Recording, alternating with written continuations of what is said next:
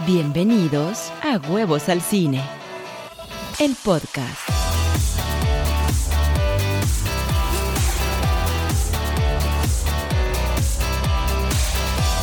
Hola, ¿cómo están? Bienvenidos al podcast de Huevos al Cine. El día de hoy nos vamos a concentrar en la carta que Denis Villeneuve, el director de Dunas, le escribió a ATT después de que anunciara Warner Brothers que todas sus películas, entre ellas la de él, van a ir directo a HBO Max en el 2021. Además tenemos un reporte de una persona que trabaja dentro de Warner Brothers y que dice saber qué es lo que está detrás de todo esto.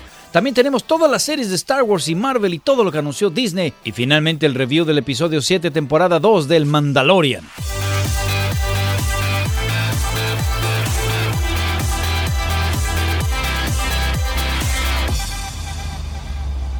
Muchísimas gracias por estar aquí conmigo, me da muchísimo gusto saludarlos. Hoy les quiero platicar de mí que mi superhéroe favorito, ya se lo deben de imaginar, pero es Batman. Lo que más me gusta de este superhéroe es que no tiene superpoderes, que es un hombre tratando dos cosas. Por un lado, potencializar sus capacidades, llegar al máximo de lo que puede dar, y por otro lado, vencer sus miedos, vencer su lado oscuro. Además, bueno, me ha encantado que todos los villanos, toda esta galería increíble que tiene de villanos, pues es un clavado a la locura, a la psicología, a una cantidad de lados oscuros importantísimos y pueden ser metáforas de muchísimos rasgos del de, ser humano y siempre me ha fascinado. El Joker siendo mi villano favorito, ahí entre Darth Vader y, Joker se, pelean, pero siempre gana el Joker como mi villano favorito. Y es precisamente eh, el orden versus el caos. Batman tratando de ordenar su vida, ¿no? Mientras que el Joker es totalmente un agente del caos. Me gusta muchísimo esta dualidad y toda la vida he gozado muchísimo, muchísimo toda la saga de este personaje. Cuando era chico estaba yo en secundaria y me iba ahí por Pericuapa. Oiga usted, ahí en Pericuapa, en la Ciudad de México, para los que vivan por allá, van a saber perfectamente dónde es. Y ahí yo tenía hasta suscripción en uno de los puestos y semana a semana me apartaban todos los cómics de Batman, porque había varias sagas. Estaba Batman, estaba Batman animado, estaba Legends of the Dark Knight, estaba este, Detective Comics, vaya, eran muchas sagas y me echaba, por supuesto, las novelas gráficas, todo lo que encontraba de este personaje.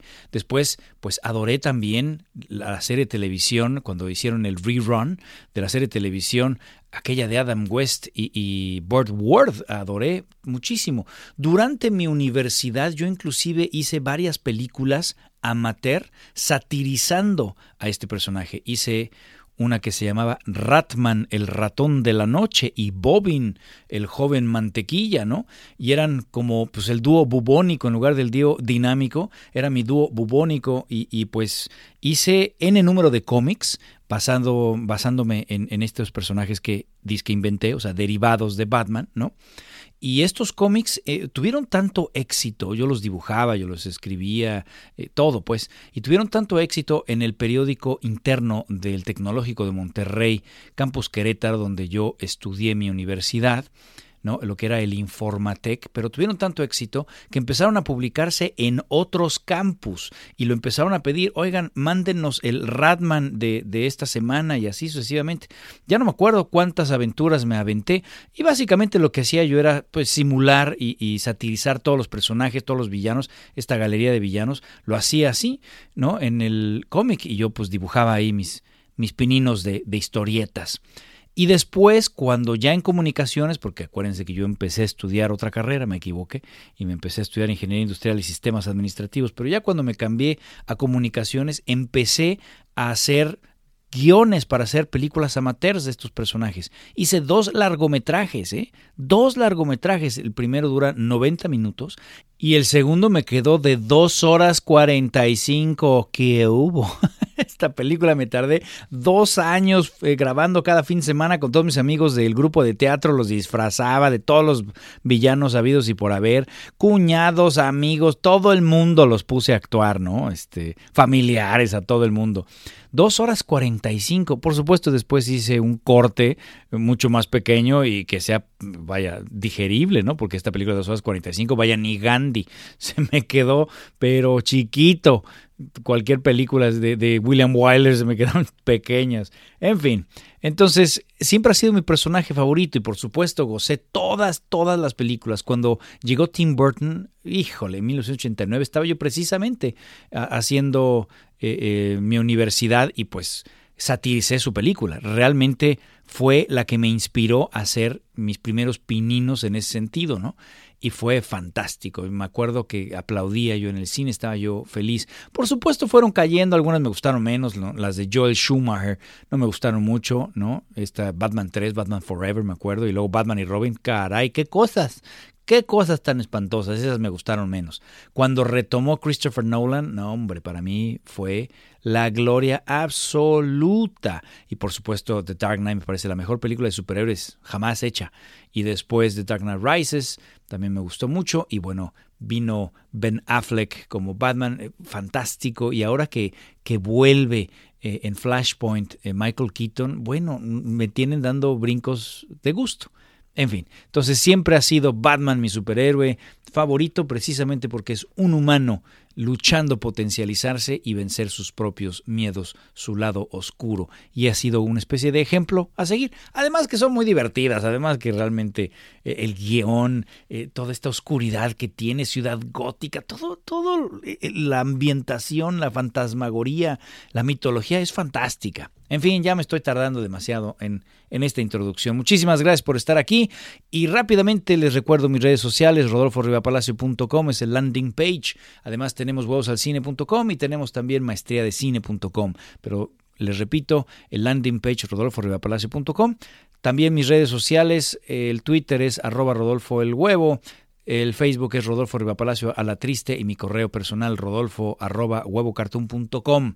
Téngame paciencia, Sí los contesto yo personalmente, pero me tardo. Pero ténganme paciencia. Y bueno, vamos a entrar en materia y vamos a hablar de El Mandalorian, este nuevo episodio, eh, episodio 7 de la segunda temporada, que eh, le llaman por capítulos, ¿no?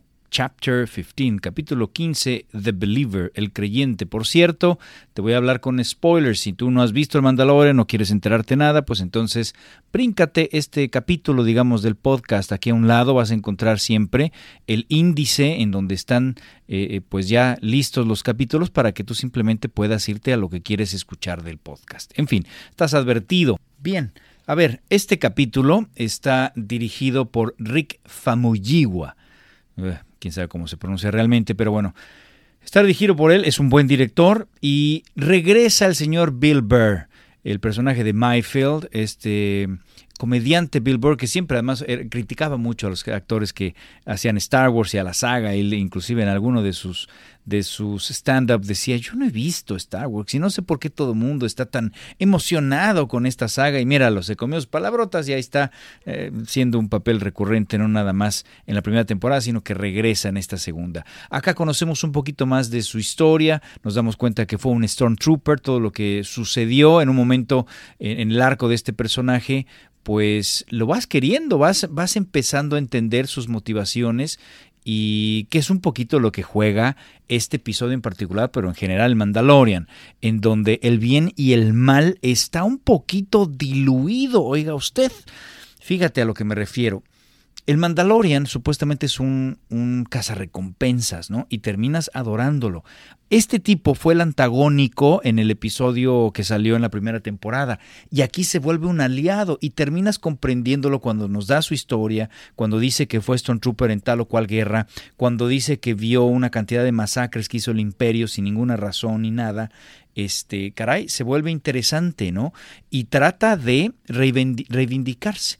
Esto habla de alguna manera de una redención, el capítulo habla de la redención y de la línea tan extraña entre el bien y el mal. Los villanos, los villanos siempre hemos dicho, no se ven a sí mismos como villanos. Ellos tienen un objetivo que, bueno, resulta ser antagónico de eh, el objetivo del héroe, ¿sí? Y por eso son villanos. Pero precisamente este episodio trata de diluir esa línea divisoria entre el bien y el mal estamos viendo este otro lado del imperio, cuando eh, Bill Burr y, Pedro Pascal, Mandalorian y, Mayfield se hacen pasar por Stormtroopers y logran llegar con el camión eh, venciendo a estos piratas y demás, eh, eh, pues llegan a, la base y son recibidos con aplausos de los Stormtroopers y ves una camaradería que nunca ves y ves a los oficiales que los felicitan y los quieren, se quieren echar un trago con ellos y demás y dices, ah caray, aquí hay otro lado que normalmente no vemos. Es aquí cuando Bill Burr le reclama al oficial mayor y le dice, todas esas personas que, que, murieron, todas las familias que se quedaron sin ese ser querido, ¿no? Y bueno, invariablemente también pensé en Robot Chicken, no sé si han visto Robot Chicken y si no, por favor, velo, Robot Chicken Star Wars. Pensé justamente en Gary, el Stormtrooper, ¿no? y todas las sátiras que hacen con ese personaje, cuando un día Gary dice, hoy es, trae a tu hija al trabajo. Entonces el pobre Stormtrooper se tiene que llevar a su hija y precisamente es la eh, cuando atacan la nave rebelde donde va eh, huyendo la princesa Leia y este hombre llega a la balacera con su hija porque pues es padre hija, ¿no? Día de padre e hija y llega Darth Vader y dice, "Oh, y trajiste a tu hija, Gary." Sí, sí, es mi hija. "Oh, qué bueno." Entonces muy divertido, pero bueno, me acordé precisamente, pero sí trata el episodio de presentarte ese otro lado, de decir, de debajo de esas máscaras hay humanos que erróneamente creen en cosas, pero ellos no se ven a sí mismos como villanos. El imperio ahí lo dice. Eh, eh, el oficial dice, yo lo que quiero es dar orden a esta galaxia. Lo que quiere la galaxia es orden. Ellos creen que están pues trayendo orden a la galaxia, haciendo un bien, aunque sean medio fascistas, nazistas, ¿no? Entonces ese fue un aspecto que me interesó, que me gustó. También me recordó mucho a la película de The Stagecoach, ¿se acuerdan? Eh, eh, que, después fue retomada también en Indiana Jones, precisamente en la escena de los piratas, cuando sale el Mandalorian a defender eh, el cargamento, bueno, pues me recordó esa escena cuando los indios están atacando el carruaje, ¿no? De Stagecoach, o cuando los nazis precisamente están atacando el camión que se robó Indiana Jones, ¿no? Y que también, y tanto en Stagecoach como en Indiana Jones, eh, avientan un tipo al frente que lo, atropellan y, después pasa por abajo del vehículo, en fin, me, me recordó esa escena. Otros aspectos interesantes es el primer episodio donde no sale Baby Yoda, bueno, el señor Grogu no sale en todo el, episodio. Y además me gustó, me encantó que se quitara el casco el señor Pedro Pascal, porque lo hace por amor.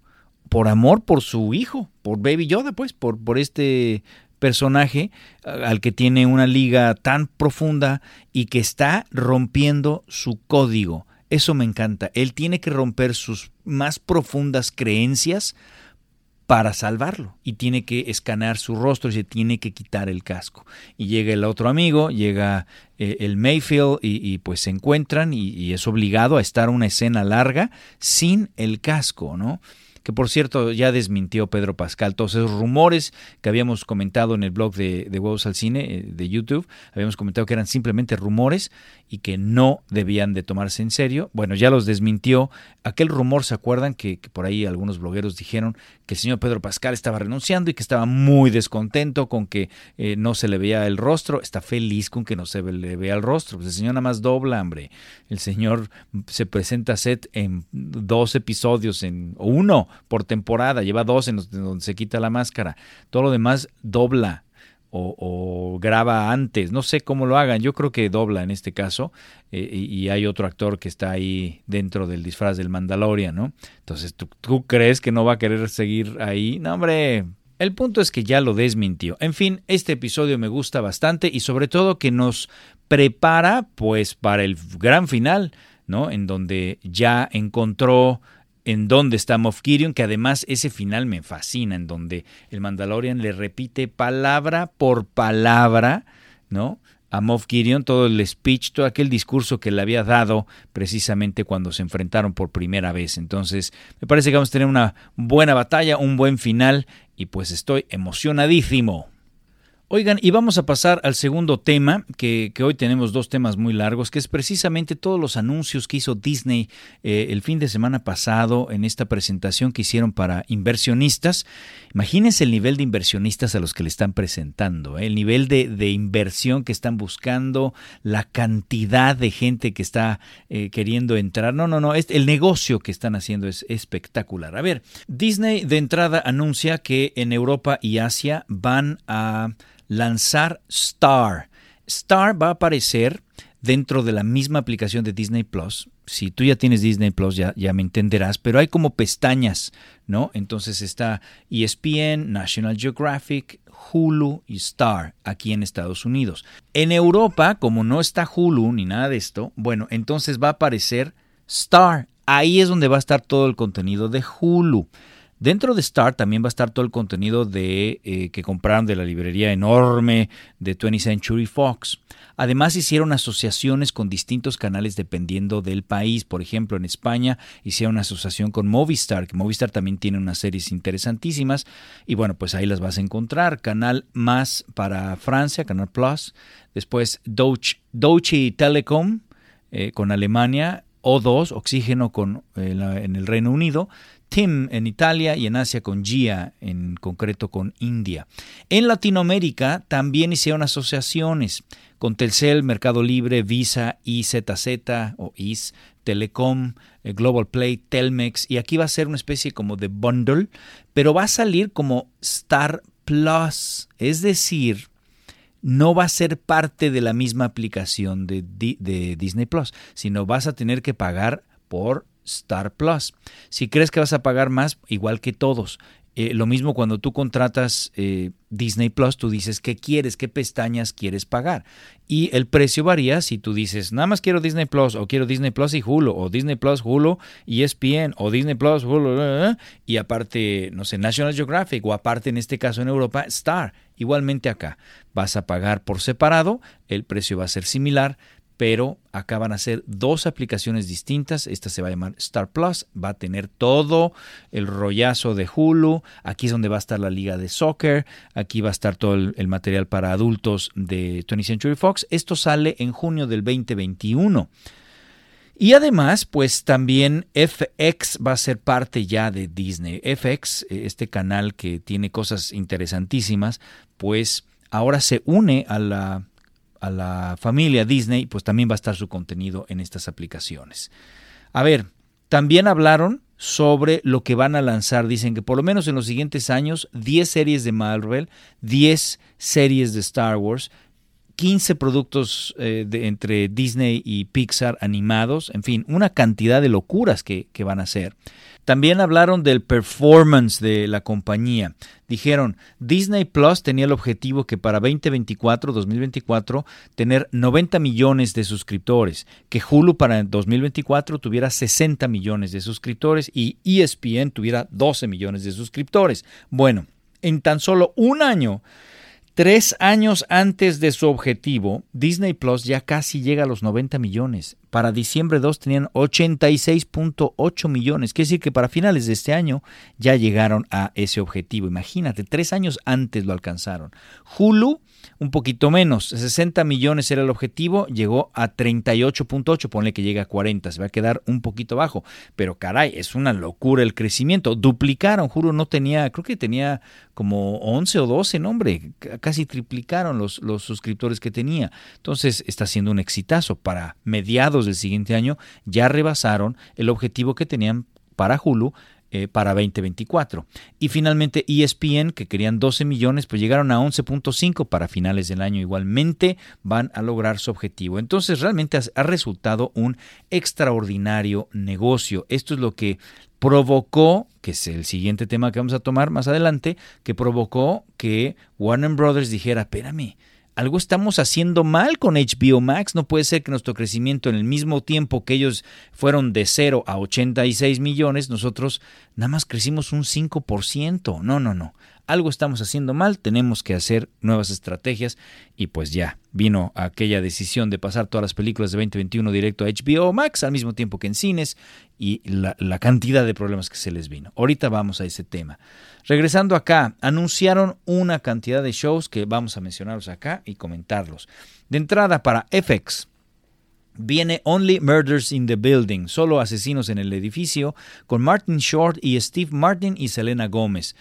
Si tú, eh, yo estoy seguro que ubicas a Martin Short y Steve Martin, fueron grandes comediantes junto con Chevy Chase, una película que se llama Los Tres Amigos, y fueron en su momento eh, fantásticos, fueron leading man los tres de sus respectivas películas, y bueno, pues Hace poquito sacaron en Netflix Martin Short y Steve Martin, que son grandes amigos, hicieron un especial, eh, creo que fue hace año, año y medio, y fue muy divertido, muy divertido. Te lo sugiero, te lo recomiendo, porque además es humor blanco.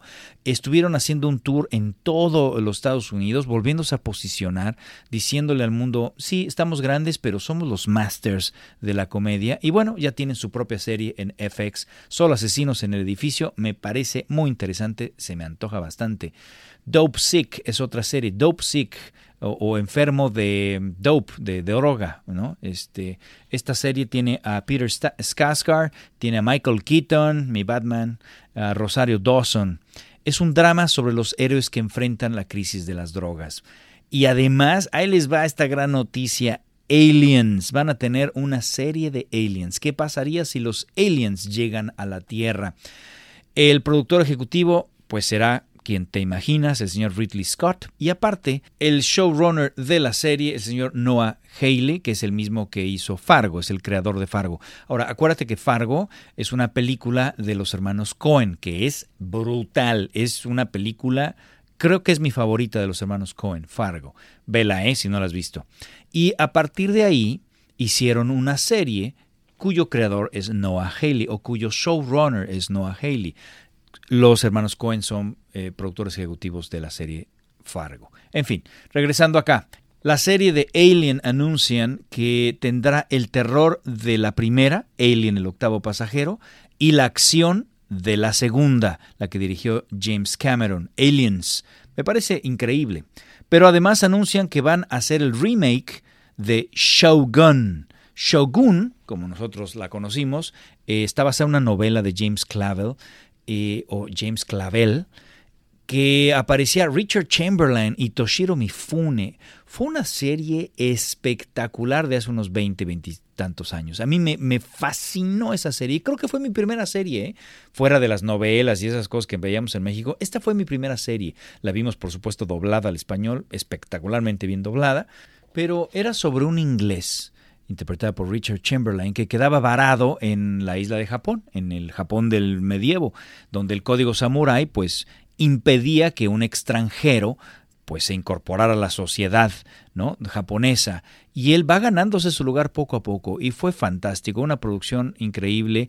Y aparte fue la primera vez que vi una escena cruda, eh, en un momento le cortan la cabeza a alguien, porque ven que los samuráis siempre tenían unas katanas súper filosas, el cuerpo se queda todavía unos segundos de pie aventando borbotones de sangre.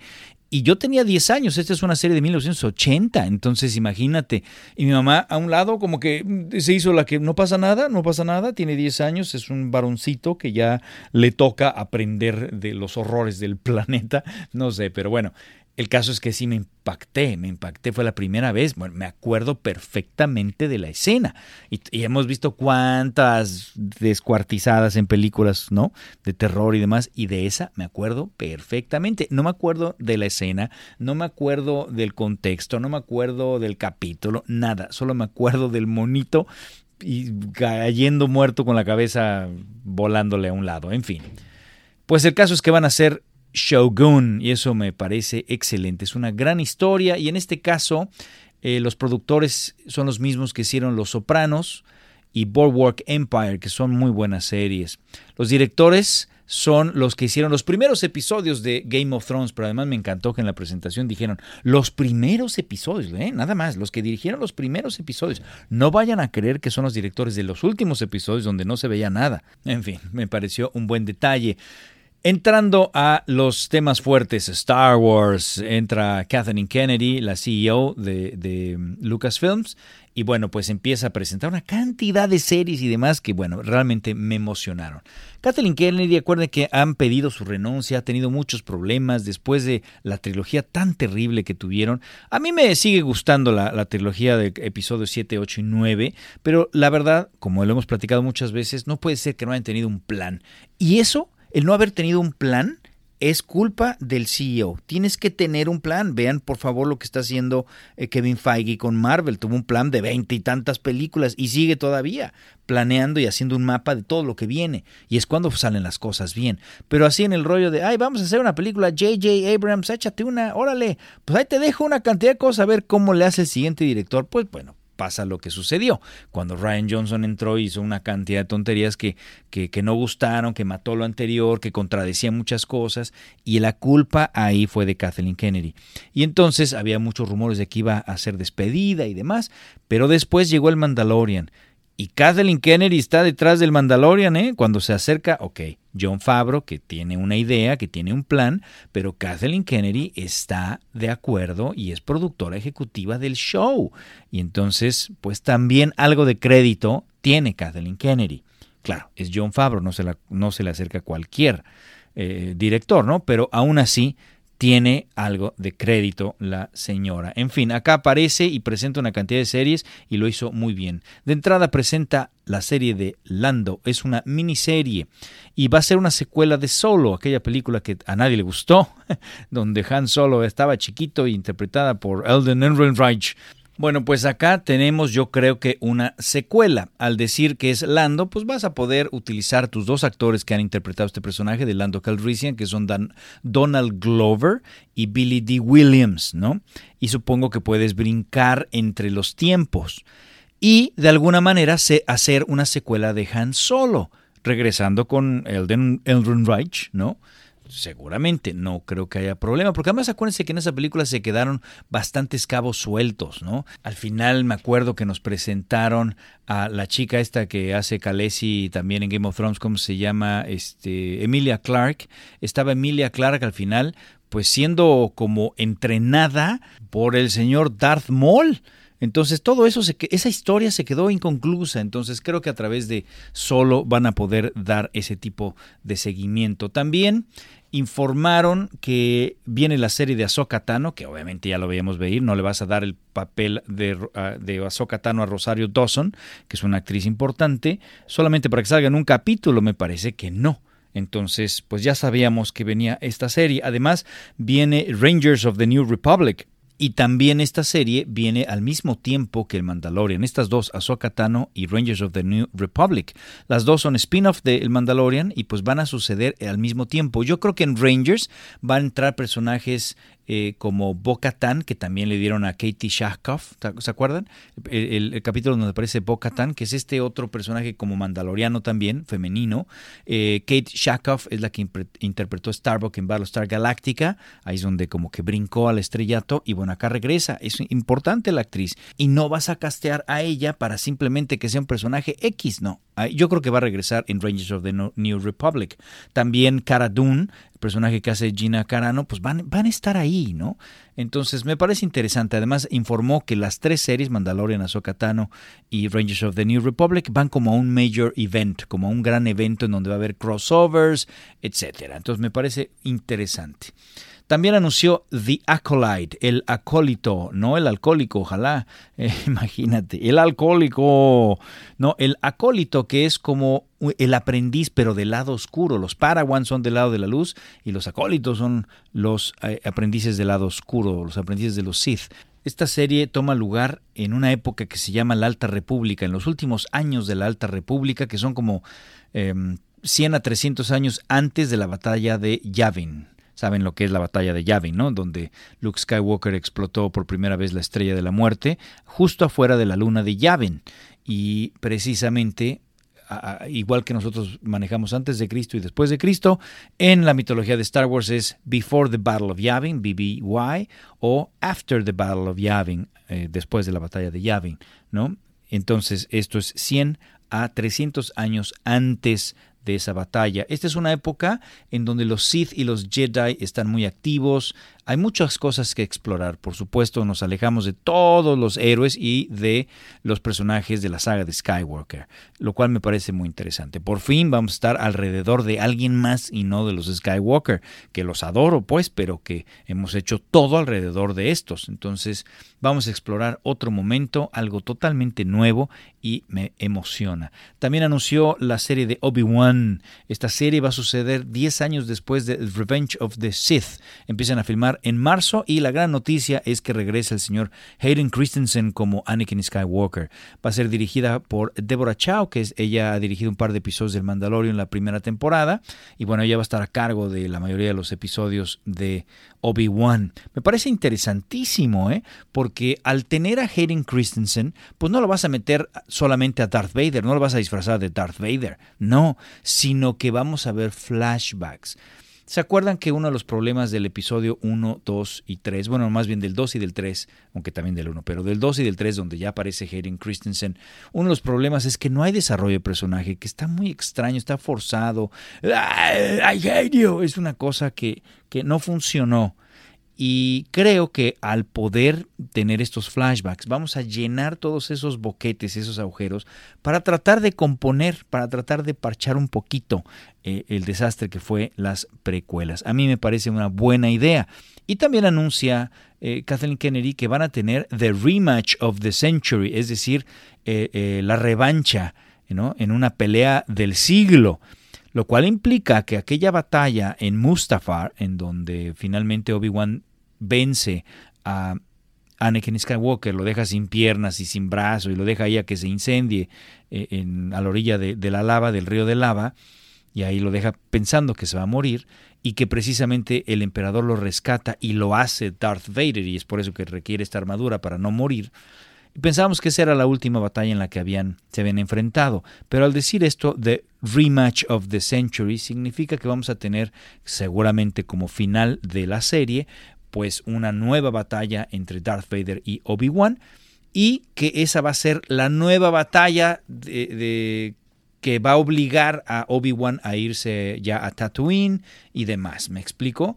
Porque según el canon de Star Wars, la última vez que se vieron eh, estos dos personajes fue precisamente en esa batalla en Mustafar y de ahí se vuelven a encontrar hasta el episodio 4, 30 años después, ya Obi-Wan es eh, Alec Guinness y se enfrentan ahí donde Obi-Wan se sacrifica para convertirse en uno con la fuerza y ser el mentor energético de Luke Skywalker. Bueno, ahí hablan que no se habían visto desde entonces pero pues ahora van a romper ese canon o van a cambiarlo tantito y va a haber otra batalla 10 años después de Mustafar y entonces ya esperamos que esa sea la última, porque si no, entonces ya si le siguen aumentando batallas y cambiando el canon, ya no va a tener sentido el episodio 4, ¿no? Para alguien que de repente lo revise completo, cuando diga Darth Vader, long time no see, y el otro le va a decir, no, pues no nos hemos visto, pero desde la semana pasada, compadre, pues es de que con tantas batallas que nos han aumentado, ¿no? En fin.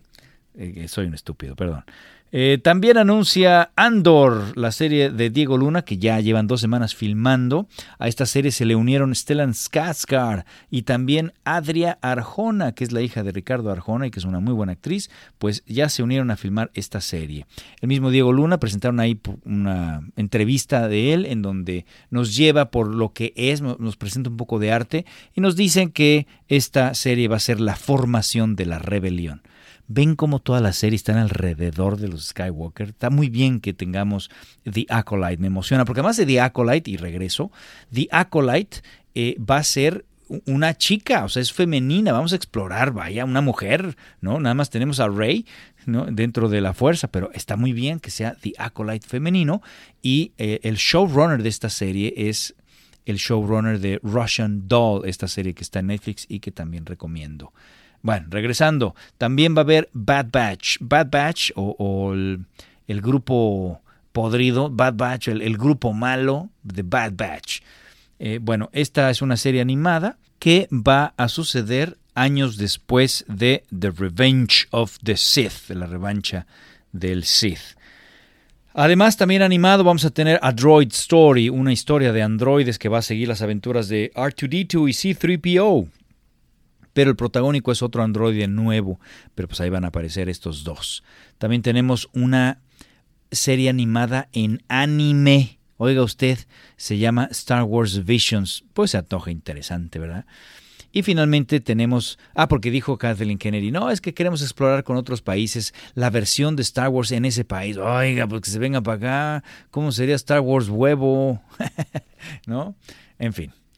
Y finalmente también anuncian las películas que están haciendo. Dicen, que Taika Waititi está haciendo su película. Anunciaron hace poquito que va a ser una película de Star Wars y también anuncian con bombos y platillo a Patty Jenkins como la directora de una nueva película que se llama Rogue Squadron. Rogue Squadron que pues aparentemente pues va a ser como continuación de aquella de Rogue One, ¿no? Para saber, oye, ahí a lo mejor sale Wes Antilles, todos esos personajes que se quedan eh, como que son pilotos. Patty Jenkins habla de que su padre pues fue un piloto de la guerra mundial y que siempre ha estado buscando hacer una película en donde el protagonismo esté en las peleas, las batallas aéreas y la encontró en esta versión de Star Wars. Entonces, vaya, emocionante. Patty Jenkins es la directora de Wonder Woman, por si no la has ubicado, y pues me pareció excelente, me parece una gran directora y, y de acción en concreto, muy muy bien. A mí me surgieron ciertas dudas después de estos anuncios, dije, a ver, ¿dónde quedó la serie de Boba Fett que habían dicho? ¿Dónde quedó la trilogía de Ryan Johnson y dónde quedó la película de eh, Kevin Feige, que es el CEO de Marvel, ¿se acuerdan? Bueno, es el CCO, el director de contenido, Chief Content Officer.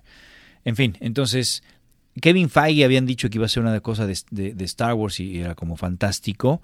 Y Ryan Johnson una trilogía. Yo creo que la trilogía de Ryan Johnson le decimos adiós, adiós. Y lo de Kevin Feige a lo mejor está como en veremos, ahora que salgas de, de Marvel, pues para que te vengas para acá a tiempo completo. No lo sé. Y por supuesto la serie de Boba Fett yo creo que ya también le dieron gas, ya la cancelaron porque Boba Fett ya está apareciendo en el Mandalorian y parece que su personaje va a ser un personaje recurrente. Entonces no tendría ningún sentido meterse en esa otra serie. Lucasfilm aparte sigue con sus anuncios y anuncia la serie de Willow. Willow es una película de fantasía, una mitología que inventó también George Lucas. Y Warwick Davis, el protagónico, regresa como el hechicero Willow y esto va a suceder varios años después de los eventos de esa película. Va a estar dirigida por el director de Crazy Rich Asians, el señor John Chu. Empieza a filmar el siguiente mes y estrenan en el 2022, o sea que llevan tiempo ya trabajando en esto. Y finalmente, eh, Kathleen Kennedy anuncia que Indiana Jones 5 con Harrison Ford sigue en pie, que van a empezar ya a filmar eh, a finales de la primavera y que ahora dirige James Mangold, el director de Ford contra Ferrari, porque Steven Spielberg renunció. Me parece mejor director James Mangold para esto, porque Steven Spielberg me parece que había perdido un poquito eh, eh, el camino correcto de Indiana Jones. Indiana Jones 4 a mí me parece garrafal, en donde sobrevive una explosión atómica metida en un refrigerador. ¡Ay, ajá! En fin, me parece que está correcto. Esos fueron todos los anuncios de Lucasfilm, pero ahora pasamos a los de Marvel. Marvel no anuncia mucho nuevo, simplemente ratifica todo lo que está ya por venir y cambian fechas y demás. Ahí les va. De entrada tenemos, a ver, WandaVision viene en enero, eso ya lo sabíamos. El Doctor Strange and the Multiverse of Madness va a conectar con WandaVision y con Spider-Man 3. Oiga usted, y también está, ah, ya viene. The Falcon and the Winter Soldier viene en marzo.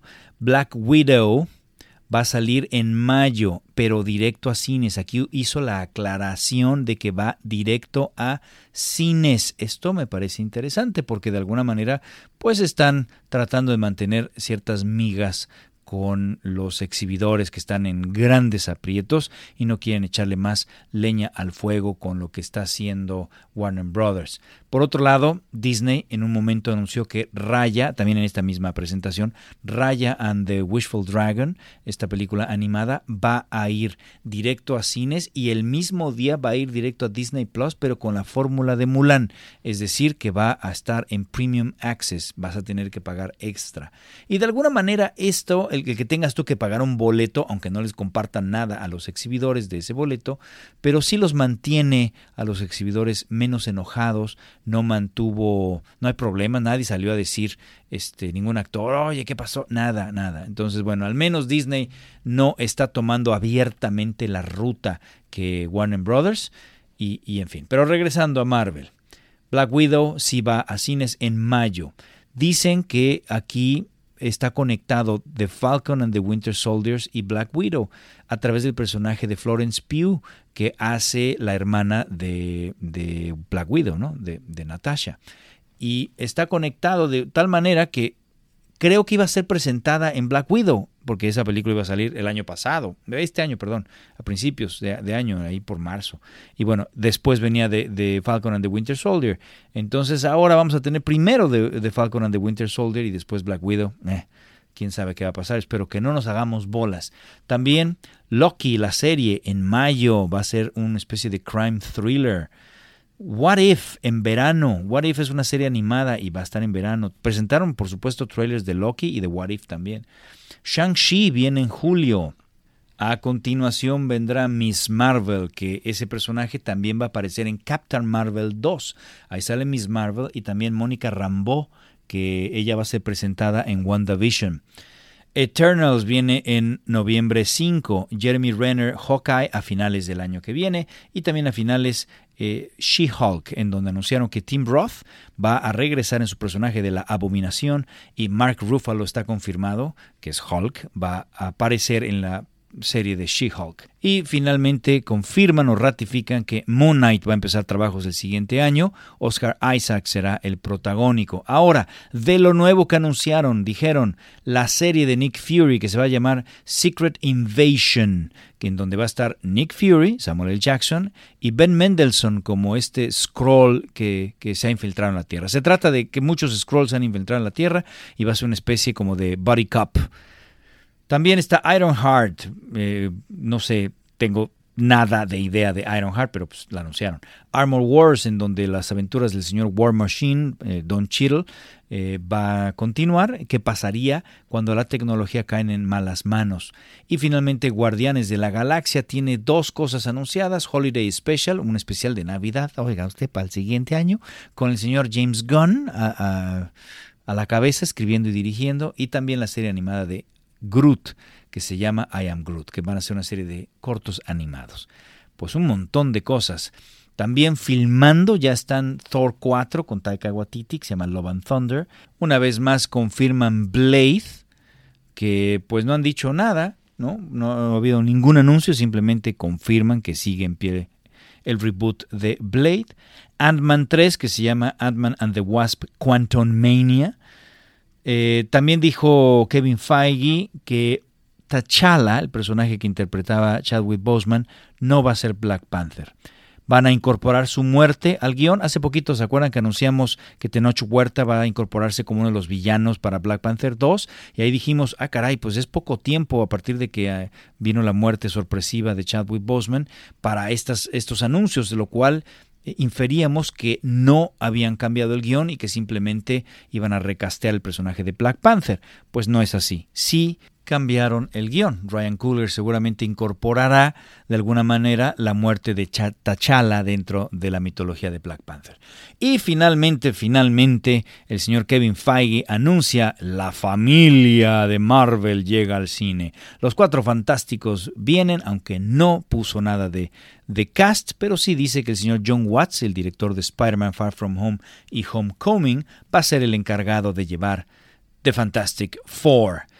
Hasta ahí los anuncios de Marvel. Después vienen los Disney Plus Original, los originales de Disney Plus. Aquí, pues regresa Emilio Esteves como el coach de los Mighty Ducks. No sé si ustedes vieron esto de alguna manera. Es una película de cuando yo era niño. Pero bueno, pues The Mighty Ducks regresa con su secuela con Emilio Esteves. También Turner and Hooch, el policía y su perrito. Big Shot también. No sé qué sea Big Shot. Beauty and the Beast precuela, una serie antes de Beauty and the Beast, concentrándose en Gastón y, y en Le Feu. Y por supuesto, supongo que van a explorar pues la sexualidad de LeFou, ¿no? Acuérdense que hubo bombo y platillo de que Disney aceptaba eh, eh, esta orientación sexual y que el personaje de LeFou, interpretado por Josh Gad, era el primer personaje gay abiertamente gay en la mitología o en el mundo fantástico de cine de, Disney. Y, bueno, pues ahora entonces regresan Gastón y LeFou entonces se va a concentrar en ellos, entonces bueno, tienen que explorar eso, no se pueden echar para atrás. En fin, también anunciaron Percy Jackson and the Olympians, Percy Jackson y los Olímpicos. Interesante. Y finalmente The Swiss Family Robinson, la familia Robinson, que pues han querido hacer un reboot desde hace mucho tiempo. Hicieron una película de live action cuando yo era chico, después hicieron una animada espantosa. Eh, eh, si tú vas a los parques de Disney, tienes el árbol de los Robinson y pues ahora viene The Swiss Family Robinson. Y también dijeron que viene una The Mysterious Benedict Society, la Sociedad Misteriosa Benedict, que está basada en un libro. En fin. Luego, Hocus Pocus, estas son las películas ya de Disney Studios. Viene Hocus Pocus 2. Por eso reestrenaron Hocus Pocus. ¿Se acuerdan que comentamos en taquilla que, hubo ese reestreno? Bueno, pues ahora viene Hocus Pocus 2. También viene Tres hombres y un bebé, ahora con Zac Efron. Van a hacer el reboot de esta película que antes fue Tom Selleck, el magnum de mi época. Safety, otra película que vaya usted a saber qué es. Flora y Ulises van a retomar Diario del Wimpy Kid Diary of a Wimpy Kid, pero ahora en animación, que hace poco hicieron una película así, unos cortos me parece que fueron, ahora viene ya eh, pues esta franquicia eh, con más animación. Y también, ya que son dueños de todo lo de Fox, pues Ice Age van a retomar esa franquicia que tiene cinco películas, van a hacer un spin-off con las aventuras de Buck Wild, oiga usted. También van a ser Noche en el Museo, que, Robin Williams y Ben Stiller fueron los protagónicos en, esas, en esa trilogía. Pues Night in the Museum ahora va a ser animada. También vuelven a anunciar The Jungle Cruise con La Roca, que estaba para julio del año pasado, ahora va a estrenar en julio de este año. Lion Kill Prequel, una precuela del Rey León. Óigame, nada más. ¿Por qué no? Eh, la Sirenita con Halle Bailey está, ya había estado anunciada, bueno, pues ahí la confirman. También anuncian Chip and Dale Rescue Rangers con Andy Samberg. Chip and Dale son las dos ardillitas.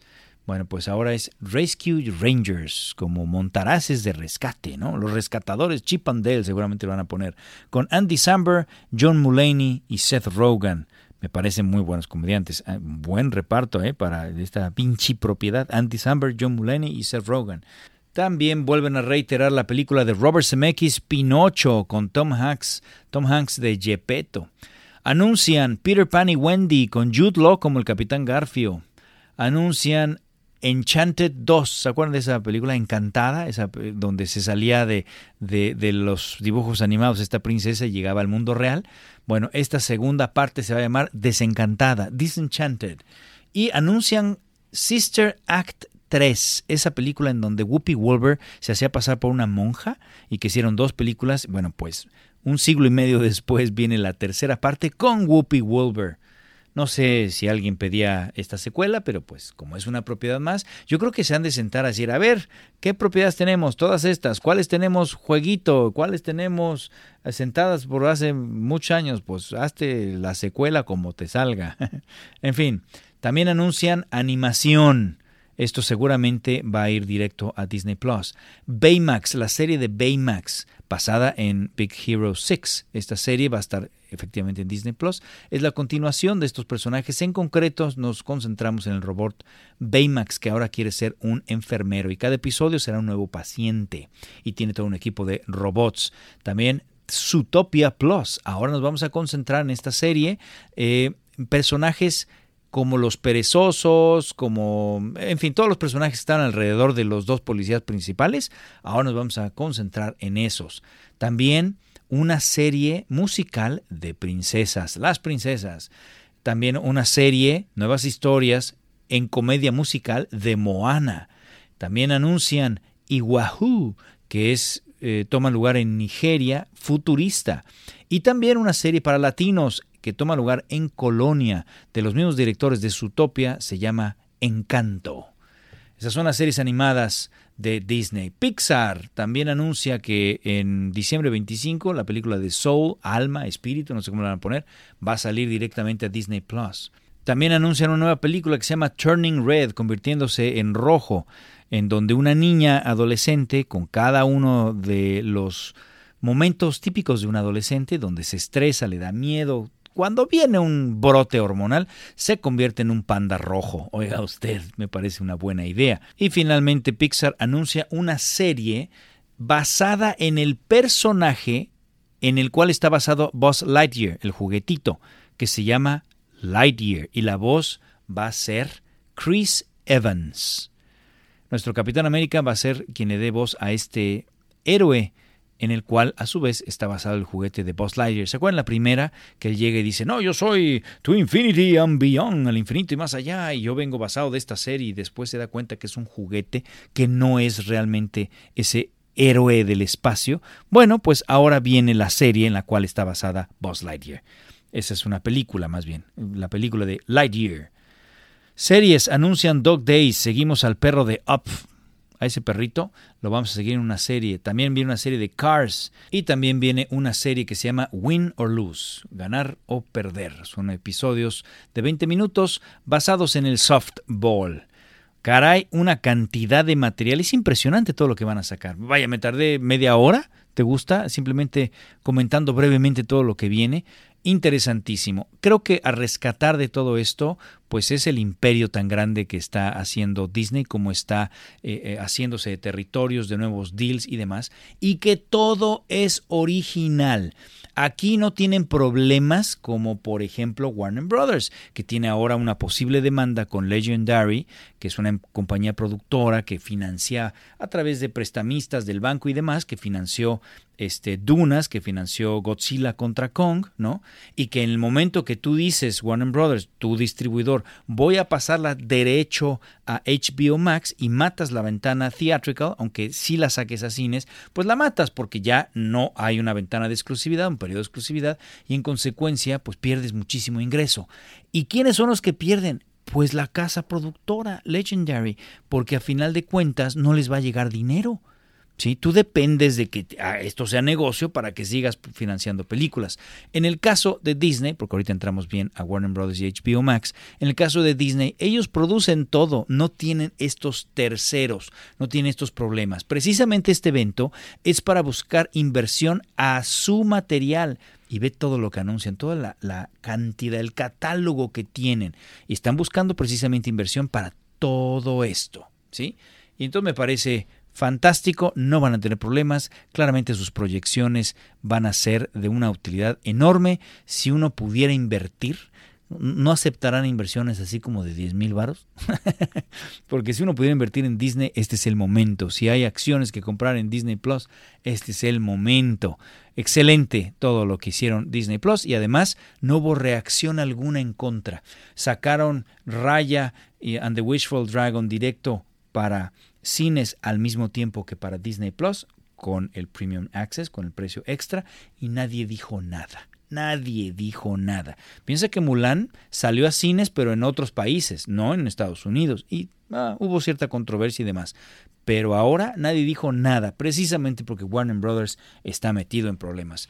Y precisamente entonces entremos a este tercer tema. Brevemente para ponerte en contexto, los señores de Warner Brothers anunciaron hace una semana más o menos que todas sus películas del 2021, 16 películas más Wonder Woman, 17 películas, van a ir al mismo tiempo a las salas de cines y directamente a HBO Max. Esto es claramente una jugada para recuperar un poquito de audiencia en HBO Max. Ellos han hecho una serie de, estudios, de investigaciones, de focus group y les arroja que no nada más no han crecido, ¿sí? han crecido un 5% en todo el año, sino que el 30% de los suscriptores los va a soltar.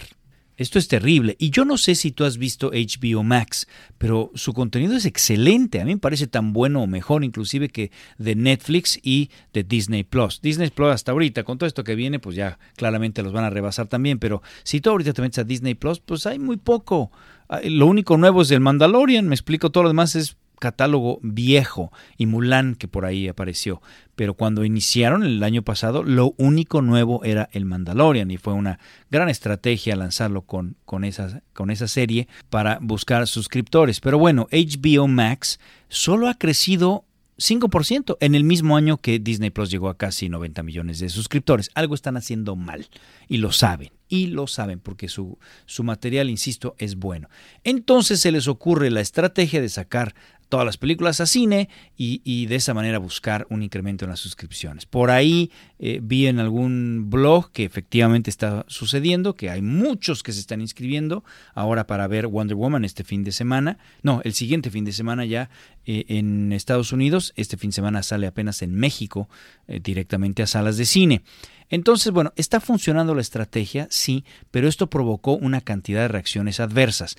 Para Wonder Woman hicieron los arreglos pertinentes con Patty Jenkins, la directora, y con Gal Gadot, la actriz. ¿Qué tipo de arreglos? Por lo general, el director y los, el talento principal tienen puntos de back-end, eh, es decir, de la utilidad o tienen eh, bonus. Si llegas a tanto de taquilla, entonces yo te doy tanto extra de sueldo. Y así sucesivamente. Ahí es donde la mayoría hace su dinero. Por ejemplo, en Inception, Leonardo DiCaprio, que tenía un sueldo normal de 20 millones de dólares, dijo, me bajo, quito, quiero esto fuera porque quiero agarrar puntos de la utilidad. Inclusive en este caso, desde la taquilla agarraba algo de, de dinero, lo que se llama el first dollar gross deal, es decir, del dinero que hace en taquilla, también participa ya Leonardo DiCaprio. Bueno, terminó haciendo 50 millones de dólares en Inception, mucho más que su salario normal de 20, que ya por sí es una locura bestial. Bueno, pues lo duplicó y más. Bueno, así estaba Patty Jenkins y Gal Gadot. Pero si la vas a matar, la vas a sacar directamente a HBO Max, y, aunque la saques a algunos cines, si algunos cines están cerrados y demás, pues entonces implica que no vas a hacer ese dinero. Para evitar problemas con los agentes de dichas actrices y directoras, este, pues entonces llegaron a un acuerdo. Y dijeron, vamos a hacer un estimado, vamos a calcular que esta película hace, no sé, mil millones de dólares. La pasada hizo 800 y feria, bueno, esta vamos a pensar que va a llegar a mil millones. En consecuencia, yo te pago tu bonus tu, bono como si hubieras llegado a esa cantidad en taquilla. Y creo, según los rumores, que les pagaron 10 millones de dólares extra a cada una. Y ya, pues todos contentos, me explico, ya tú como actriz, como directora, pues te importa un cacahuate a dónde va, ¿sí? Pues ya te pagaron, ¿sí? Ya ni siquiera tienes, no estás corriendo riesgo, ya te pagaron. Además, no hay casa productora como Legendary, no hay casa productora aquí porque es Warner Brothers, son los mismos que están distribuyendo, son los mismos que hicieron la película. En fin, entonces no tienes ningún problema. Pero claramente con todas las nuevas películas sí. Con estas otras 16 sí hay problema. Porque uno, no son producidas por Warner Brothers. Tienes, en algunos casos, como Legendary Films, pues inversionistas, casas productoras que necesitan recuperar. ¿Sí? Y el contrato seguramente fue el estándar en donde primero viene el cine y demás. Pero pues nadie esperó con la pandemia. Y seguro el contrato, porque los que sí revisaron todo esto fueron los abogados, seguro el contrato no les impide a Warner Brothers sacar al mismo tiempo que en cines y en HBO Max la película. Y esto pues a los únicos que friega son a los productores, por un lado, también a todo el talento. Aquí no se pusieron de acuerdo ni con Denis Villeneuve, ni con James Gunn de Suicide Squad, ni con ninguno de los otros cineastas. Tampoco con el talento, ni con Margot, Margot Robbie, ni Will Smith, ni, ni nadie de todas las películas que vienen, que son un montón. Imagínate que se hubieran sentado a tratar de ponerse de acuerdo con tanta gente, pues no lo hubieran anunciado. Yo creo que Warner Brothers dijo, ¿podemos hacerlo? Sí. ¿Va a haber eh, eh, problemas? Seguramente con todos los agentes de todos estos actores y directores que tienen puntos, bonus y, demás, con todas las casas productoras. Y preferimos anunciarlo, echarnos esas broncas, ir a todas esas batallas legales, tratar de eh, resolverlo sobre la marcha pero lo anunciamos y buscamos que los suscriptores crezcan. Me pareció un error. Yo cuando escuché la noticia pensé que se habían puesto de acuerdo con todos, que esto era un ganar-ganar, pero no, evidentemente esto fue un ganar para ellos y los demás, friéguense. Bueno, eso es lo que pasó. Y, anunciamos inclusive que los directores estaban juntando para hacer un posible boicot, que el sindicato de, de actores y guionistas pues se les quieren unir, etcétera por supuesto los agentes que sí dependen tan solo de lo que ganen sus actores, ¿no? Para que ellos ganen, porque ellos van un porcentaje de lo que haga su cliente. Entonces tú imagínate que Denis Villeneuve, que podría haber ganado igualmente eh, pues 10 millones de dólares, pensando que su película igualmente iba a llegar a mil millones de dólares en taquilla mundial, pues ahora ya nada, ahora resulta que pelas, y entonces tu agente pues, tampoco vas a hacer nada de dinero. Entonces, Christopher Nolan, ¿se acuerdan? Sacó una carta, un anuncio diciendo que no es posible y que eh, la gente se había ido a dormir pensando que trabajaba para el mejor estudio de cine de Hollywood y despertó dándose cuenta que trabajaban para el peor sistema de streaming. Bueno, pues ahora viene Denis Villeneuve, un poquito más amable, pero con todo les pegó, pero dirige su carta a ATT. Denis Villeneuve dice, me enteré en las noticias que Warner Brothers quiere sacar directo a HBO Max Dune, Dunas, al mismo tiempo que nuestra salida en cines, utilizando imágenes de nuestra película para promover su servicio de streaming. Este es el, imagínate que te enteras, el director se entera en las noticias, qué terrible. En fin, con esta decisión ATT ha secuestrado a uno de los más grandes estudios de cine. No hay ningún amor por el cine ni por la industria cinematográfica. Es todo por la sobrevivencia de un mamut de telecomunicaciones que tiene una deuda astronómica de 150 mil millones de dólares. ATT lo único que le interesa es sobrevivir en Wall Street.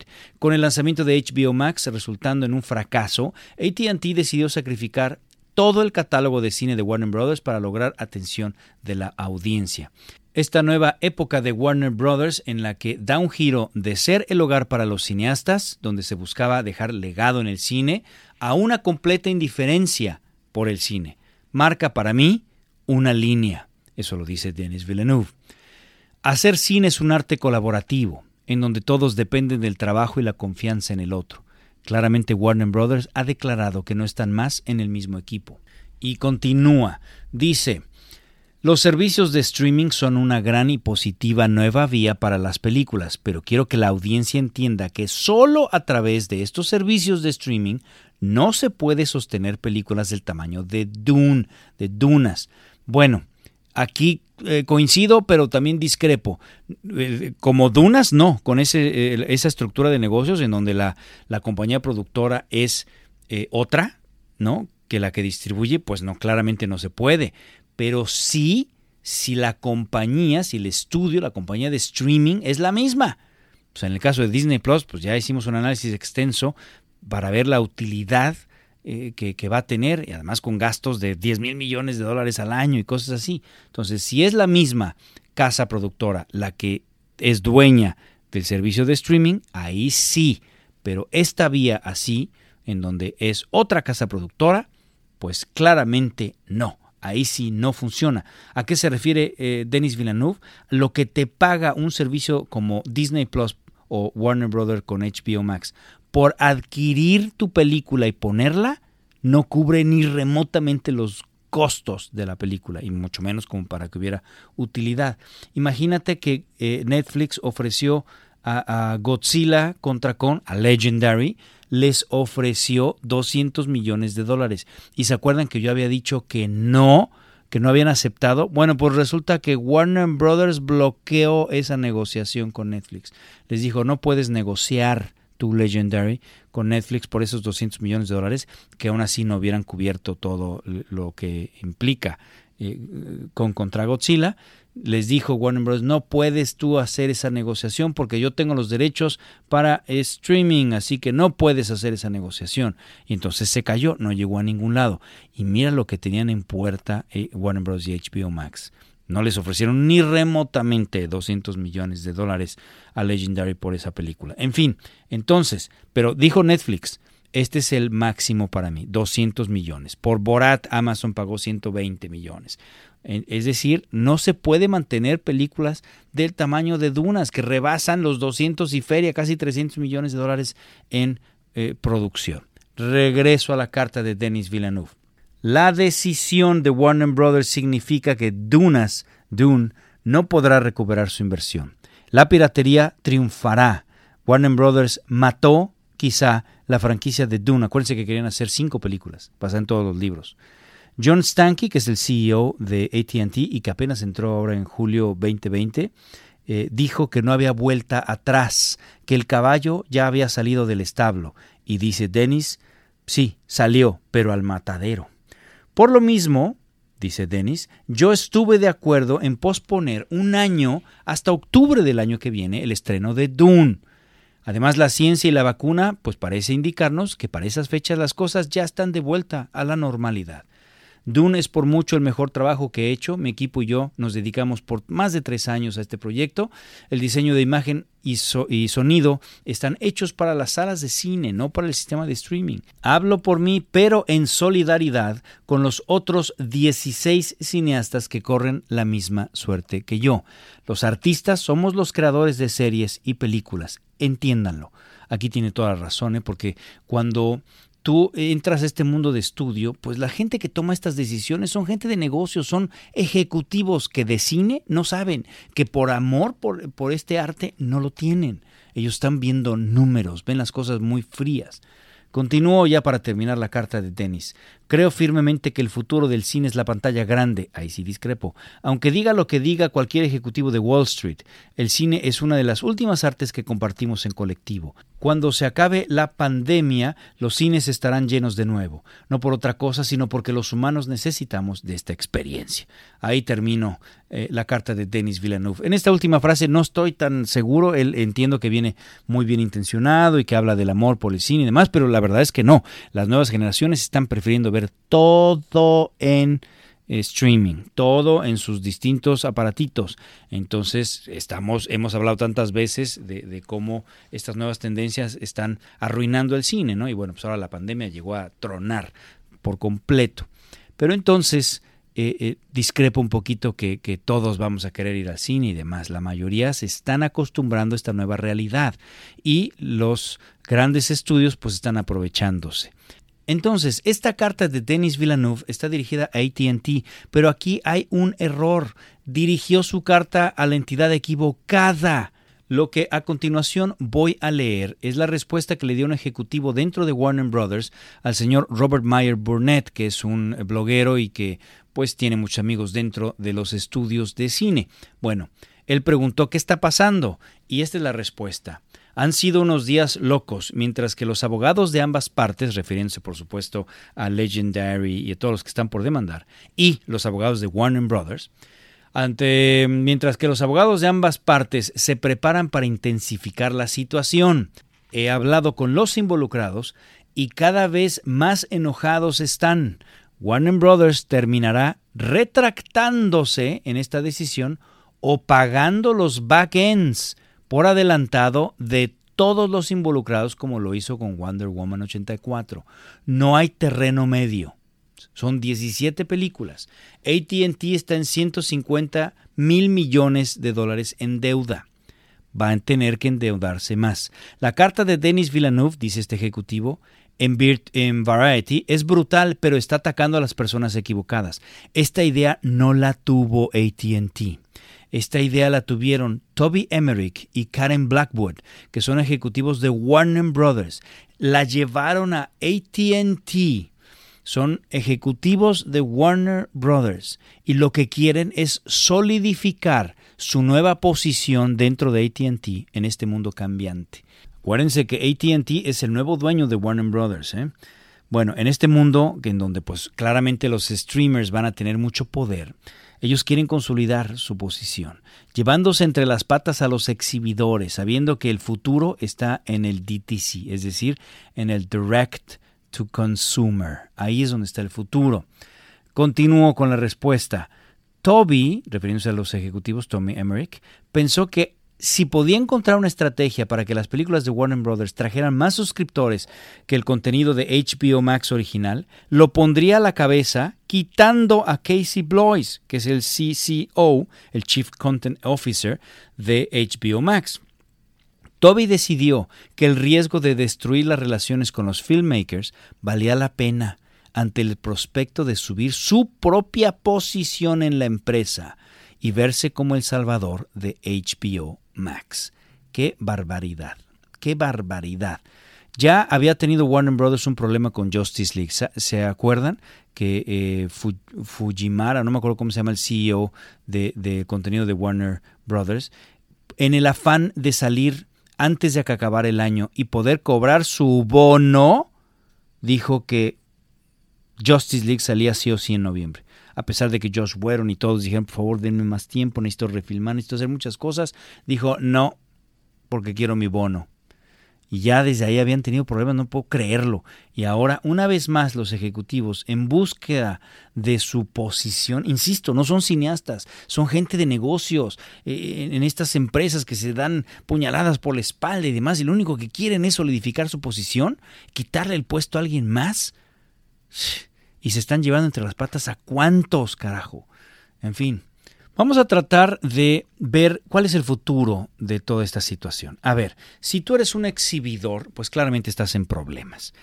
Ya platicamos esto un poquito en el blog de YouTube de Huevos al Cine. Si tú más o menos estás al año ingresando, me invento, 10 mil millones de dólares por toda la gente que va al cine, y de repente tienes de gastos 7 mil millones de dólares. Es decir, tienes una utilidad del 30%, que es lo que normalmente dicen que los negocios deben de tener de utilidad. Ahora, con estas direct to streaming al mismo tiempo, ¿no? Eh, con estas películas de Warner Brothers que van a salir al mismo tiempo, tanto en los cines como en HBO eh, eh, Max, pues claramente vas a disminuir tu ingreso. La gente ya no va a ir a ver porque ya no está esa ventana de oportunidad y como la tendencia, lo hemos platicado, hicimos la encuesta, la, tendencia es vamos a ir directamente a los sistemas de streamers, pues claramente vas a bajar tus ingresos y ahora a lo mejor bajas a la mitad, ¿no? Ya me estoy viendo muy amable. Bajas a la mitad de 10 mil millones de dólares al año, ahora vas a ingresar 5 mil millones nada más. Quiere decir que estás perdiendo ahora, ya no te alcanza para solventar tus costos, que tienes que hacer. Solamente se pueden hacer dos cosas, o subir ingresos o bajar costos. Y no puedes subir ingresos porque la tendencia es que la gente está prefiriendo los sistemas de streaming. En consecuencia, si todos los otros estudios hacen lo mismo y empiezan a sacar como Disney al mismo tiempo con Premium Access y demás, pero al mismo tiempo la película tanto en Disney Plus como en el cine, y si lo empiezan a hacer, insisto, todos los demás estudios que tienen sus respectivos canales de streaming, empiezan a hacer lo propio, pues no hay forma de que jales más gente. A lo mejor te inventas alguna estrategia creativa, eh, combo de dos películas. Regresamos a la B-Movie, ¿no? A la película A y la que viene acompañado, la B-Movie. Lo que sea, empiezas a hacer tus estrategias para jalar eh, este, gente al cine y aún así no creo que puedas compensar la pérdida si no hay una ventana de exclusividad para los cines. Estás matando el cine. Y entonces lo único que te queda es bajar costos. Y esto también mata el, cine. ¿Por qué? Porque ahora tienes menos personal atendiendo. Las salas no están tan bien como ahora. La calidad de la proyección va a disminuir porque no sé si te ha pasado que llegas a salas de cine que se ve todo oscuro. ¿Sabes por qué? Porque no ponen la intensidad al 100% de los focos, porque de esa manera les duran más y se ahorran costos. Las palomitas van a estar frías, ya no van a estar haciendo todo el tiempo palomitas, ya no van a estar desperdiciando. Ahora es como antes que hacían palomitas este, la mañana, ¿no? No, pues están frías, pues es que las hice desde la mañana, son de ayer, oiga usted, porque no pueden darse el lujo de tirar nada. Entonces la experiencia de ir al cine va a mermar. Hace 30 años, cuando no teníamos estos, estos complejos de, cine, y que eran cines el Diana, el Reforma, el Hollywood y varios más, ¿se acuerdan en, México? Eh, Hollywood, La Raza y varios más. Bueno, estos cines eh, tan enormes, pues te decían de manera sarcástica, ah, aquí está tu ladrillo y tu palo, ¿no? El ladrillo para sentarte y el palo para espantar las ratas por la mala condición en las que estaban las salas de cine. Era por, no era así, pues, pero, pero era una forma de burlarse de lo mal que estaban las salas de cine. Vamos a regresar a eso, por desgracia. No va a haber gente atendiéndote bien, van a estar sucias, la proyección va a ser mala, el alimento no va a ser bueno, porque tienen que bajar costos y en consecuencia a la larga se va a ir muriendo el cine. Va a suceder un poquito como con los discos. ¿Quién compra ahorita discos? ¿Quién compra eh, CDs? ¿No? Oye, que los vinil, los vinil el año pasado superaron las ventas de CD. Imagínate lo baja que están. No quiere decir que los, los vinil están a, la alza, ¿eh? sino que los CDs están, pero en picada, se desplomó a partir de todo virtual, todo digital en Internet. Ahí puedes comprar toda tu música ¿sí? Ya nadie compra CDs, ya no hay nada que agregarle CD que valga la pena para gastar en un CD. Es más, ¿en dónde pones el CD? ¿Quién tiene CD player? ¿Qué computadora te permite ahora tener un CD player? O sea, realmente ya no es tan fácil. Bueno, algo así va a suceder con los cines. Poco a poco eh, la experiencia del cine va a ser para los que nos guste ir al cine. No creo que desaparezcan al 100%, pero sí van a suceder estas cosas que te estoy mencionando y en consecuencia, pues vamos a ir prefiriendo ver todo en sistemas de streaming. Ni modo. Eso por un lado, eso es lo que va a suceder con las salas de exhibición. Acaba de anunciar los señores de AMC que están por quebrar en enero. Ellos traen una deuda de 750 millones de dólares. De esos, 400, son, 400 millones de dólares son deuda de renta. Este año que no han podido funcionar, y que tú los ves, eh, estas salas de cine en los grandes complejos, en los malls y demás, pues ellos pagan renta por ese espacio. Y les dijeron a los rentadores de la plaza, les dijeron, señores, no puedo pagarte porque no tengo ingreso, ¿cómo te pago? Y dijeron, está bien, hasta que no acabe la pandemia, no me pagues. Bueno, ya se acumularon 400 millones de dólares de renta, nada más de renta. Ellos dicen que necesitan 750 millones de dólares para arrancar, para volver a iniciar no, no hay forma. Entonces están a punto de declarar en enero ya la quiebra de la cadena más grande de cines del mundo. Entonces, por desgracia, ellos justamente antes de la pandemia habían gastado miles de millones de dólares en renovar sus salas y las nuevas salas eran increíbles. El sonido era fantástico, los nuevos asientos eran tremendos y pues en mal momento invirtieron, llegó la pandemia y los terminó por quebrar. Van a tener que vender a muy bajo precio para que alguien los rescate, que venga esta inversión de 750 millones y que puedan volver a arrancar, si no, no hay forma. Y eso si empezáramos ahora en enero. Y no va a ser en enero, ¿eh? No va a ser en enero. Todavía faltan por lo menos cinco meses más de pandemia. En fin.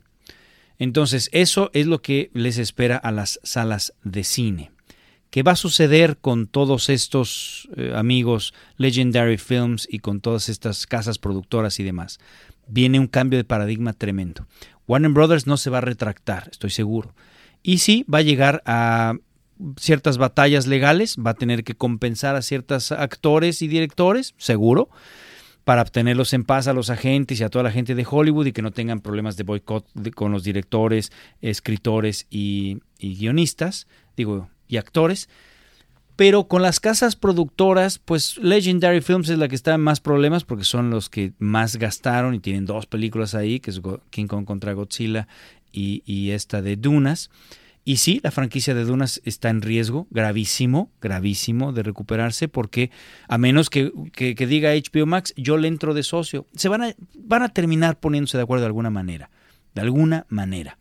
Pero los nuevos contratos ya van a estar eh, de tal manera para que ellos puedan hacer este tipo de movimientos. Este año va a ser el difícil, ¿sí? Y yo creo que van a seguir con esa estrategia después de la pandemia. ¿eh? Yo creo que van a seguir eh, sacando cosas al mismo tiempo a los cines que a HBO Max. Creo que es cuestión de tiempo, pero se les van a unir Universal, se les va a unir Paramount, que también tienen sus sistemas de streaming. Universal tiene Peacock y Paramount tendrá Paramount Plus, que ahorita es CBS All Access tendrá Paramount Plus, Plus. Se le van a unir y van a empezar a hacer esto mismo. La tendencia es al streaming, ni modo.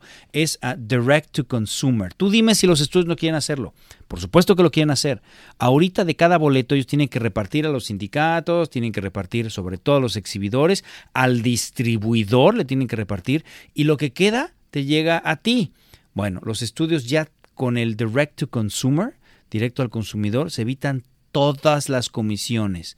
Yo hago la película, yo productor, estudio y te la pongo a ti, audiencia, y me evité distribuidor y me evité exhibidor. Por supuesto que quieren esa fórmula. Y ya hablamos del modelo Netflix y Disney Plus, que sí es redituable. Entonces, ¿qué va a pasar para todas las películas que no están en alguno de estos sistemas? Ya todos los directores vamos a tener que estar tocando puertas de los streameros, por supuesto. Pero ¿qué va a pasar para los que no nos dan chance? ¿No? Por X o Y razón no podemos entrar a los streameros. ¿Será que tenemos una ventana de oportunidad en los cines? ¿Será que la gente ahora que vaya al cine diga, eh, a ver, Está Huevo Cartoon con su nueva película y está, por ejemplo, eh, no sé, Dunas. Híjole, pues yo creo que vamos a ver Huevo Cartoon que solo está en cines y regresando en la casa, pues lo vemos en HBO Max. Este, Dunas, me explico, a lo mejor puede representar por un momento cierta oportunidad, una pequeña ventana de oportunidad para nosotros, que somos los pequeños y que sí requerimos de la ventana de cine, pues para hacer algo de negocio. El problema es que si va a mermar la experiencia de ir al cine, eventualmente no va a hacer negocio. Cuando estábamos así hace 30 años con las salas de cine tan feitas, por ejemplo, películas como Cilantro y Perejil que salieron derechito a cines, pues nadie la fue a ver. Oye, fue buena y la gente decía y ganaba Arieles y lo que tú quieras. Pues sí, pero nadie quería ir al cine. La gente decía, imagínate, en ese entonces no estaban ni los streameros, no había este DVD, nada. Te tenías que esperar a que saliera en video y la gente se esperaba, no iba al cine. El cine era una experiencia que tenía poca gente. Por desgracia, creo que así va a suceder. A lo mejor me estoy viendo muy catastrofista, pero creo que quizá la ventana de oportunidad será al principio en lo que los, eh, los exhibidores tratan de evitar que se muera su negocio, ahí tendremos una ventana pequeña de oportunidad, van a tener que desaparecer con muchas salas, porque insisto, lo único que les queda es reducir costos y en consecuencia van a tener que cerrar muchas salas y entonces tienes menos pantallas para hacer tu dinero. Y bueno, pues ahí tendremos una ventana de oportunidad. A la larga creo que se van a ir muriendo las salas de cine y entonces tampoco va a representar negocio para los que no logren tener una coproducción o una distribución con los streamers. Si solamente tenemos la ventana del cine, vas a tener que hacer producciones de muy baja bajo costo, de muy baja producción, porque si no no recuperarías con esa ventana y en consecuencia, pues tu película no va a ser no va a poder competir y en consecuencia no lo va a querer ver la gente. En fin, no lo veo tan eh, eh, bien el futuro eh, como están sucediendo las cosas. Si estás fuera de la familia de los streamers, de los streameros, estás fuera. No va a haber posibilidad. Como casa productora. Oye, como director, no hombre, va, va a haber chamba para aventar para arriba.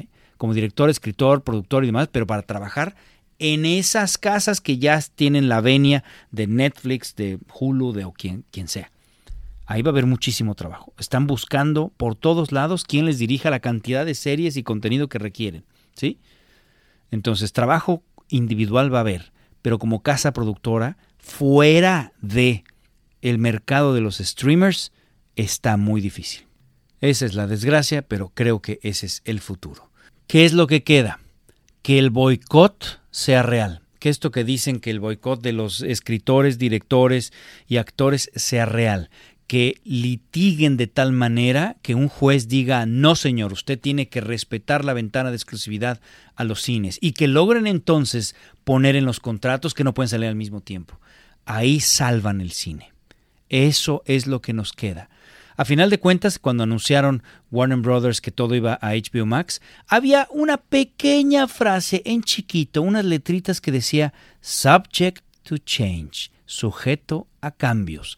Eso significa que se están abriendo la oportunidad. Oye, Legendary, ah, bueno, no, llegué a, a ningún arreglo con Legendary, entonces es así, le doy cierta ventana de exclusividad en cines. Y ya, de todas maneras, el anuncio ya me jaló a los suscriptores y listo. A lo mejor pierdo algunos por ahí que querían solamente ver Dunas, pero como les di todas las demás películas, pues a lo mejor no, no los pierdo. Entonces Dunas ya, ya nos ponemos eh, en paz. Legendary no pasa nada. Godzilla contra Kong y Dunas van a cine. Ya relájate, no pasa nada. Y listo. Pero sí tiene que haber alguna ganancia legal que, venga este boicot para que entonces detengan a Warner Brothers y esto manda un mensaje a los demás estudios que digan, ok, nos detenemos y respetamos por un tiempo más la ventana de exclusividad en los cines. Y digo un tiempo más porque es inevitable la tendencia al streaming. Entonces, pues vamos a ver, eventualmente llegará otra crisis. Bien, ya, me callo el hocico una hora y veintitantos, qué barbaridad. Ya, Espero, espero que estés escuchándome. Si, llegaste hasta acá, oye, te felicito, eres mi fan número uno. Gracias, por favor escríbanme a rodolfo arroba huevo cartoon. Quiero escuchar, quiero escuchar qué es lo que quieren que yo toque de temas aquí en el podcast. Y precisamente quiero mandar un saludo muy cordial a Jair Lara, que me ha escrito directamente y me ha dicho que hable en este podcast precisamente de las precuelas de Star Wars, la inquietud de cuáles son los errores de las precuelas, por qué dicen que son tan malas. También me menciona de hablar de, de Back to the Future, que ya se considera la trilogía perfecta, dedicarle un podcast a estos dos temas, Star Wars y a Back to the Future, para ver por qué las precuelas son malas y por qué Back to the Future es la trilogía perfecta. Entonces, así lo vamos a hacer Muchas gracias, Jair Lara. Te mando un saludo. Gracias por escucharme. Y pues de esta manera quiero que ustedes me escriban. Me puedes escribir a rodolfo arroba huevo cartoon o a rodolfo arroba cualquiera, el que tú quieras. Bien, pues de verdad muchísimas gracias por estar aquí conmigo. Te recuerdo el landing page rodolforribapalacio.com. Muchísimas gracias por estar aquí conmigo y nos escuchamos la próxima.